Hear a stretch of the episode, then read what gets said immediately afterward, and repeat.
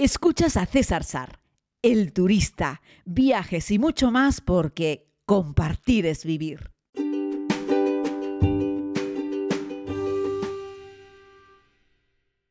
Saludos querida comunidad, la verdad es que tengo que reconocer que me había olvidado del podcast en el día de hoy. Es imperdonable por mi parte y eso que les estoy hablando desde mi islita, donde hago una parada a 36 horas, pero les puedo garantizar que me faltan horas para dormir porque, no sé, todo sería, todo se junta y también tengo que dedicar mucho tiempo a estar delante de la oficina, delante del ordenador, porque, bueno, tengo que resolver un montón de cosas y organizar otro montón de cosas y, bueno, y porque emprendo viaje mañana a Madrid para de ir a Costa Rica, de Costa Rica a Egipto y después a ese como viaje sorpresa del que todavía no les he hablado, con el que cierro ocho viajes en tres meses y, claro, no me da la vida porque no vuelvo a casa hasta ya por el, no sé muy bien, pero a principios del mes de febrero. Así es que bueno, con ese, con ese asunto ando, ¿no? Pero no quería dejar pasar la oportunidad de compartir con ustedes y bueno, contarles eh, que ayer cuando les hablé estaba en el aeropuerto internacional de Reykjavik en Islandia por la mañana, muy prontito, y que el vuelo fue muy bien, no volvía lleno, eh, ni muchísimo menos. Eh, va con bastantes familias, eh, no lo sé, pero parece que los islandeses viajan mucho en familia. Por cierto, los islandeses tienen una media de más de tres hijos por, pareja, así es que bueno, tienen una natalidad muchísimo más eh, fructífera que la que hay en España. Debe ser que son poquitos y quieren esforzarse en no desaparecer, porque ya les digo, 300 y pico mil habitantes en el país son pocos.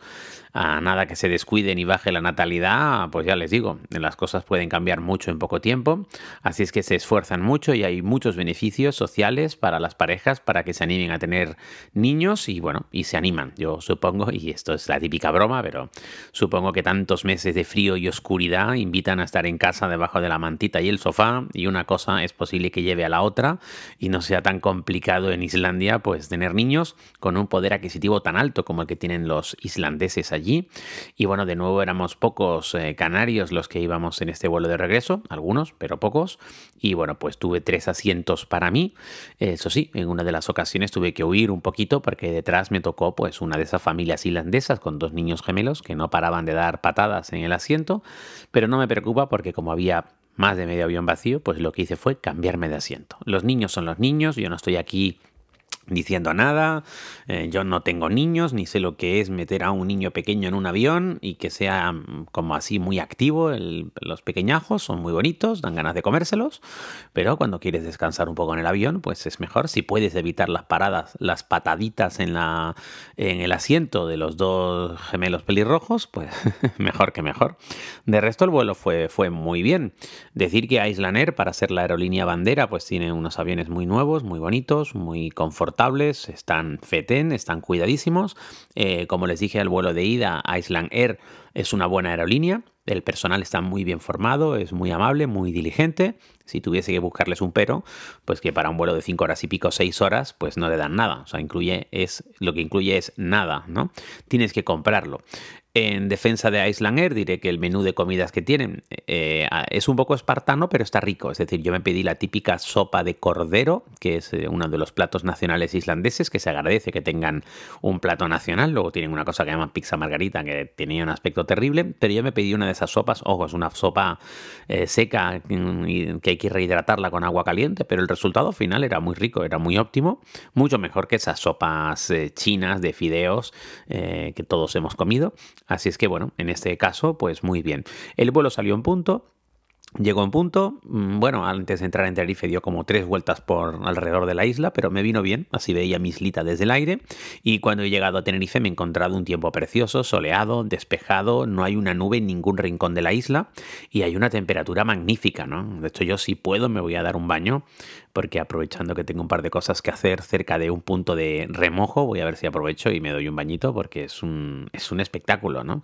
Así es que voy a ver si, si consigo hacerlo, pero pensando que estaba el otro día eh, hablando con, con, unos amigos, paseando por el centro de Reykjavik, muerto de frío, entiendo que los islandeses vengan a Tenerife, evidentemente, a coger calorcito, ¿no? Porque es que aquí se está en mangas de camisa y en Islandia estás que te mueres de frío con menos 8 grados, sensaciones térmicas de menos 15. Lo único mm, es que eso allí en Islandia en el invierno se prolonga durante bastante tiempo. Entonces está genial para ir a hacerles una visita. O sea, ir allí ocho días a disfrutar de Islandia invernal, ocho, diez días, doce, quince, veinte, me da igual. Pero ir a visitar Islandia en invierno, que está genial, eh, pero no para ir a vivir, sino para ir a estar allí. Eh, así es que está genial, ¿no? Y luego el plan de verano, que es el que les voy a proponer en estos días, en cuanto tengamos todo listo, pues espero y dedicaré un podcast nada más que para hablar en exclusiva sobre, sobre eso, ¿no? Y mientras estoy aquí, pues estoy preparando pues el viaje a Costa Rica, rellenando todos los formularios que me piden, que afortunadamente no piden una PCR, rellenando también los formularios del visado para entrar en Egipto a Egipto sabéis que voy con la comunidad, no es un viaje que haya ofrecido, como os dije el otro día, yo en realidad en el año pasado solamente ofrecí tres viajes, o sea cuatro, pero eran tres destinos, ofrecí Estambul, Camino de Santiago y dos salidas para Tanzania, y de ahí salieron todos los otros, ¿no? Salió, salió Irán y sale ahora Egipto, que nos vamos a Egipto ahora con la comunidad, con la misma comunidad con la que estuve en Estambul, más un par de personas más. Y de resto, pues eso, ¿no? Lo digo por si me decís contra, pero el de, esta, el de Egipto no lo ofreciste. Bueno, pues no lo ofrecí porque en realidad es un viaje privado, ¿no? Igual que el que me voy luego en marzo, hago Líbano. El de Líbano también estaba lleno porque es el otro grupo de Tanzania que he dicho, oye César, vámonos de viaje juntos, ¿no? Eh, uno de los grupos de Tanzania hicimos Irán, el otro de los grupos de Tanzania hacemos el Líbano. El grupo de Estambul hace Egipto y con parte del grupo del Camino de Santiago hacemos Japón si podemos volar, que yo ya sé que no vamos a poder volar, y estamos buscando otra alternativa, otra fecha y otro momento para hacerlo, pero haremos un viaje juntos también con este grupo un poco más reducido, ¿no? Lo que sí vamos a ofrecer para el próximo año, que ya lo sabéis, y que ya están disponibles, es las dos salidas para Tanzania en julio, que es un super viaje, el Serengeti nunca decepciona, la salida que les estoy diciendo para agosto en Islandia, que está todavía nuestros amigos de Boreal Travel trabajando sobre ese proyecto, y luego es posible que proponga para el mes de, mayo un viaje a, a, Jordania, ¿no? Pero bueno, tampoco pretendo yo que el podcast sea monográfico hablando de los viajes que vamos a proponer el próximo año que sí, van a ser unos cuantos y ya los iré contando uno a uno cada vez que los tenga listo y a ver si me mentalizo y a lo mejor mañana dedico el podcast a hablar solo sobre el viaje de Tanzania para los que tenéis dudas y me habéis consultado cosas y ya lo dejo grabado un poco como para la posteridad, es decir, ya a lo largo de estos meses quien me pregunte por Tanzania seguro que muchas de las dudas las resolveré en un podcast y les mando el link del podcast de 10-12 minutos y ahí queda resuelto todo el tema, ¿no? Así es que nada, dos noches, un día en la isla de, Tenerife, full, hasta arriba, pero muy contento porque miro por la ventana y veo el Teide y me muevo fuera a una reunión y veo el mar, las plataneras, veo el Teide que está presente y se puede ver prácticamente desde cualquier rincón de la isla de Tenerife hoy en día. La mar está en calma, el océano está echado, el océano además está azul intenso, los acantilados en el norte de la isla de Tenerife se ven pero perfectamente y contrasta con ese verde de las plataneras que es una auténtica maravilla, ¿no? Así es que bueno, poco más tengo que contarles respecto a esto que ustedes ya no sepan. Que me habéis dicho también de a ver si organizamos un viaje, podríamos intentar hacerlo este año, a Tenerife, a Mislita. Estaría bien, me parece una buena idea esa de, oye, vamos a organizar una escapada a Tenerife, sean como cinco días o una cosa así, en Tenerife.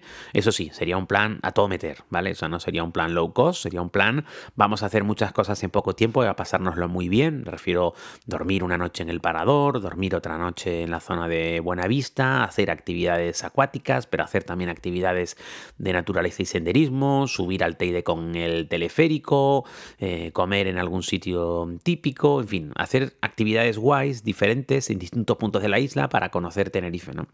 Le llevo un tiempo dándole vueltas a esta propuesta y yo creo que me voy a animar y este año les propondré algo así, quién sabe, si a lo mejor para septiembre, no lo sé, es una duda. Yo aquí elucubrando en voz alta porque saben que este podcast yo le doy a rec y no paro de hablar. Ya, sí, César, hablo un montón. Pero bueno, es, lo, que, lo, lo, que toca es hablar y, y, bueno, me ha gustado siempre hablar desde que era niño y no me callo ni debajo del agua, Así es que nada, el resumen del podcast que estoy en Tenerife, que muchas gracias a todos, que ya les conté ayer lo que había pasado con Canal Viajar, que Island Air es una aerolínea que yo recomiendo, no son muy baratos, pero son eficientes, cómodos, con aviones nuevos y te iba a decir que puntuales, generalmente lo son, aunque ya les digo que en el vuelo de ida eh, tardé tres horas dentro del avión. Eso sí, nos cuidaron y nos mimaron. En el vuelo de vuelta no, el vuelo de vuelta ha sido puntual como un reloj. Pero si miras las medias de puntualidad de Island Air te das cuenta que son puntuales y son serios y no hay reclamaciones por parte de los pasajeros. Y el aeropuerto internacional de Reykjavik es un lugar que da gusto porque es pequeñito, pero está todo muy bien organizado, muy limpio, muy accesible, eh, muy sencillo, muy cómodo, ¿vale? Esa sería la palabra adecuada. Muy nórdico, menos es más. Así es que felicidades para los amigos de, de Islandia, del Aeropuerto Internacional de Reykjavik y felicidades también para Iceland Air. Si estás buscando vuelos un poco más económicos, está Play, la nueva aerolínea low cost de, de Islandia que, que empieza a operar ya, o si no, está operando ya, pero vamos, se va a empezar con vuelos a bastantes sitios de, la España continental para el próximo verano y también eh, Vueling, que ya empezó a operar de nuevo con, con, Islandia y que seguro que reforzará sus vuelos para el próximo verano, que es donde vamos a hacer esa propuesta para irnos todos juntos. Eh, bueno, un grupete, no, no podremos ser muchos, 10, 12, una cosa así, pero para que nos vayamos a, Islandia el próximo verano. No me enrollo más, querida comunidad, disculpen por la demora en la entrega de este podcast en el día de hoy, pero no, no, no me ha dado la vida y la verdad es no encontré un momento por la mañana, estaba a tope, así es que aquí lo envío. Mañana por la mañana sí, porque mañana no muy pronto, pero mañana como a media mañana vuelo hacia Madrid para de ahí prepararlo todo y continuar rumbo a Costa Rica. Pero esa querida comunidad será una historia que les contaré mañana. Cuídense mucho, no se olviden de vivir y si no han estado nunca en Tenerife, vengan. Vengan porque esto, como dice ahora el lema turístico de Tenerife, es latitud de vida.